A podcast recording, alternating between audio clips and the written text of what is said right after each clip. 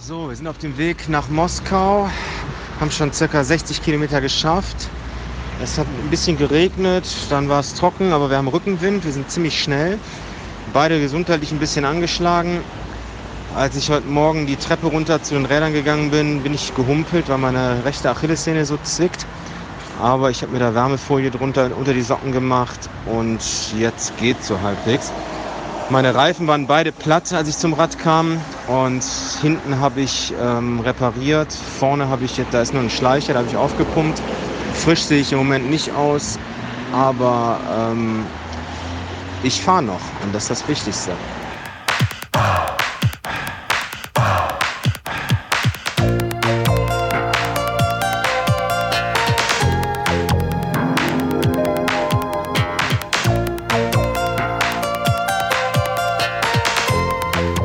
Sagen, die Menschen, die uns hier begegnen, in dem Motel, wo wir letzte Nacht waren, und das gilt eigentlich für alle Motels, da war es immer so, die, die abends für uns das Essen da gemacht haben oder an der Rezeption gearbeitet haben, die saßen auch morgens noch da.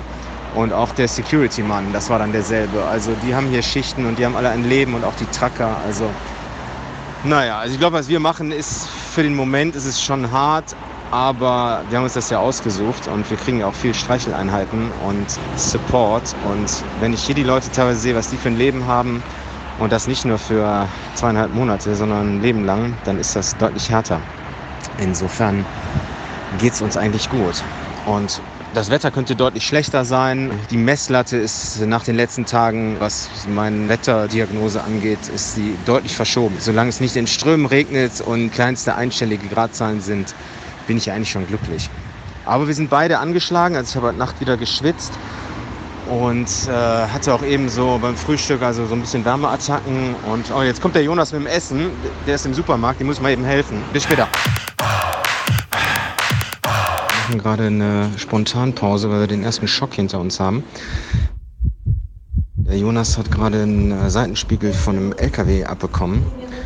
Und ich habe das hinter mir gehört und ja, jetzt äh, sind wir beide gerade ein bisschen down und essen jetzt erstmal Pirini hier an der Tankstelle.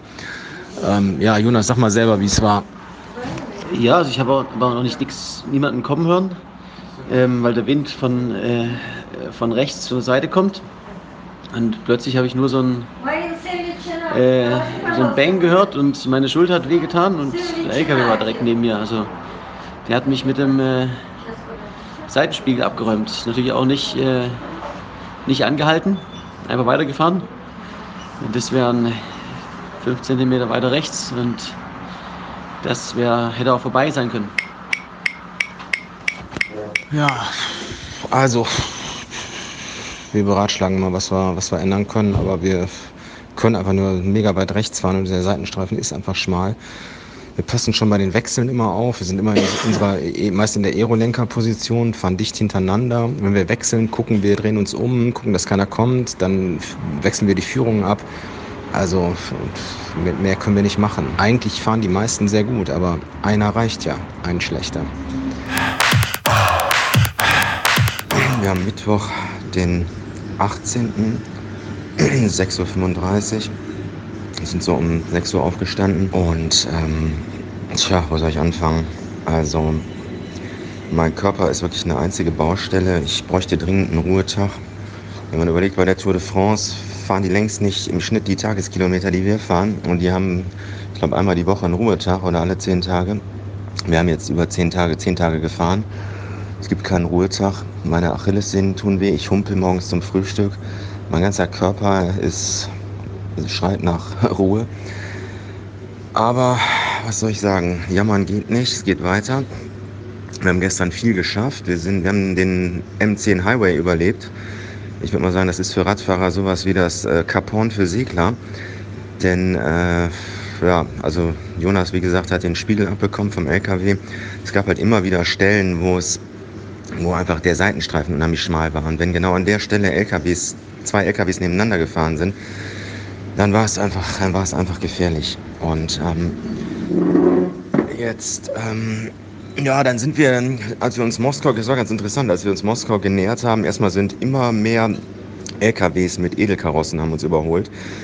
so in weiße Tücher eingehüllte SUVs und Chromfelgen, die rausblitzten. Dann merkte man, dass die Ortschaften, durch die wir fuhren, dass die immer ja, ein bisschen mehr herausgeputzt waren, dass dann ein bisschen mehr Wohlstand, je näher man Moskau kam. Dann kam man irgendwann durch so Trabantenorte mit riesigen Gebäuden, riesigen Einkaufszentren und die Autos, die rumfuhren oder vor den Häusern standen, wurden, waren schon ein bisschen schicker. Nicht mehr reine Laders und Uraltmodelle.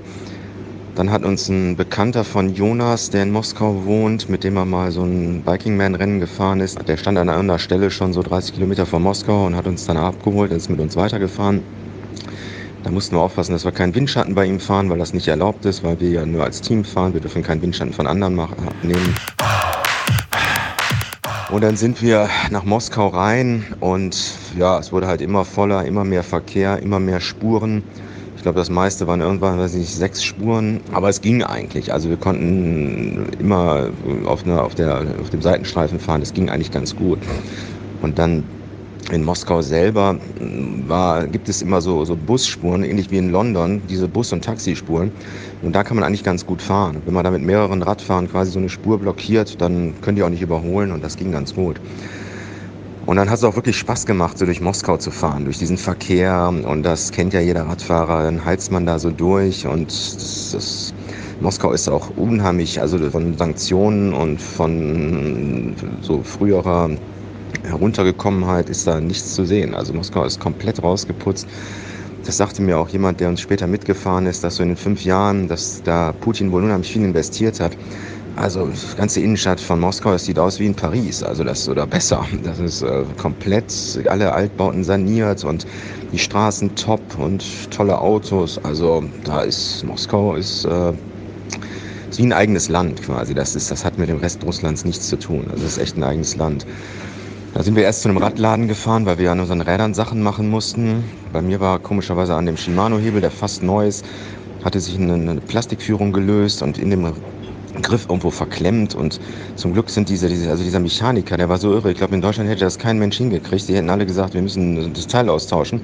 Aber die Russen, die können wirklich improvisieren und basteln. Der hat auch beim Jonas da so ein Gewinde mal eben nachgefräst und also das, das können die einfach, weil die wahrscheinlich echt gewohnt sind zu improvisieren. Und naja, dann haben wir da ein bisschen Zeit vergeudet am Radladen. Und dann war es schon dunkel und kalt wieder und dann sind wir aber noch zum Roten Platz gefahren und das war schon irre, da auf dem Roten Platz da zu stehen. Musste immer an Matthias Rust denken, wie er da damals gelandet ist.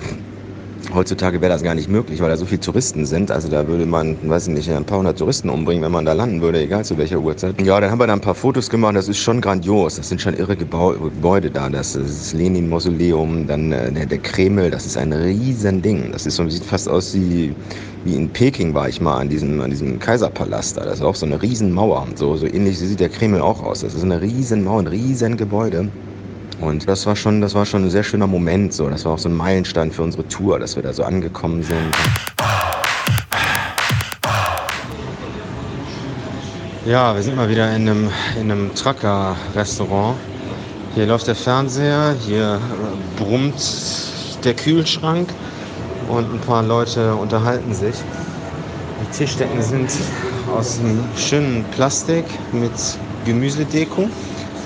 Und, ähm, aber es ist schön warm hier drin und Jonas bestellt uns gerade was. Ich esse immer gern so eine Suppe. Und dann irgendwie Pemeni oder so, das sind so Tortellini, die gibt es hier überall. Ja, der Tag hat eigentlich ganz gut angefangen, aber ich bin dann heute Vormittag, ich bin oft, wenn ich mich so einfahren muss, also heute bin ich in so ein richtiges Loch gefallen. Ich bin so mental, war ich irgendwie leer, ich weiß auch nicht, ich hatte irgendwie totale Raddepression oder keine Ahnung, Cycling Burnout oder so. Also war irgendwie mies drauf, vom Kopf her irgendwie. Manchmal überkommt einen das. Ich meine, diese Aufgabe ist so riesig und jetzt ist man so mittendrin und ja, keine Ahnung, mit den Gedanken bin ich immer manchmal so kurz vor Ausstieg, dann bin ich in Gedanken schon viel zu weit. Und man muss eigentlich nur von Tag zu Tag denken. Und ich muss jetzt von Tag zu Tag gucken. Wir müssen jetzt nach Wolgograd und da gibt es die Möglichkeit, äh, gab es die Möglichkeit über eine Schnellstraße, aber die hat sich als lebensgefährlich erwiesen. Da sind wir eben lang gefahren und dann sind wir nach, ja, da mussten wir wieder umdrehen, weil das war quasi eine, eine Schnellstraße ohne Seitenstreifen. Der Seitenstreifen war nur ein paar Zentimeter und dann war da eine weiße Linie, die nochmal übermalt war, die bei Nässe total glitschig war, wo man quasi mit dem Rad hängen bleiben konnte. Und dann war es so, wenn dann LKWs auf beiden Seiten waren, dann war das war quasi lebensgefährlich. Da haben wir irgendwann angehalten und gesagt, das, das überleben wir nicht hier 900 Kilometer. Und dann sind wir umgedreht und sind wieder zur Autobahn gefahren. Und lustigerweise muss man sagen, ist die Autobahn der fahrradfreundlichste äh, Weg hier in, in, in Russland weil die Autobahn hat wenigstens einen breiten Seitenstreifen und wir fahren quasi jetzt Autobahn auf dem Seitenstreifen. Wir müssen auch durch so, P, so, so Mautstellen durch, da fahren wir einfach vorbei. Sagt auch keiner was. Ja, Nebenstraßen kann man nicht fahren, gibt es nicht und ja, jetzt haben wir ein bisschen Zeit verloren und sind schon wieder klitschnass, weil es geregnet hat. Also Schuhe nass, untenrum alles nass. Erkältung noch nicht richtig ausgerührt. Also es zerrt schon ganz schön. Es ist schon äh, nicht ohne. Und dann, Jonas hat schon ein Hotel oder ein Motel rausgeguckt. Ich glaube, es ist noch 150 Kilometer entfernt. Optimistisch gedacht. Jonas pusht wieder, will wieder den Schnitt auf 280 hochbringen. Und ich, alter Mann, muss gucken, wo ich bleibe.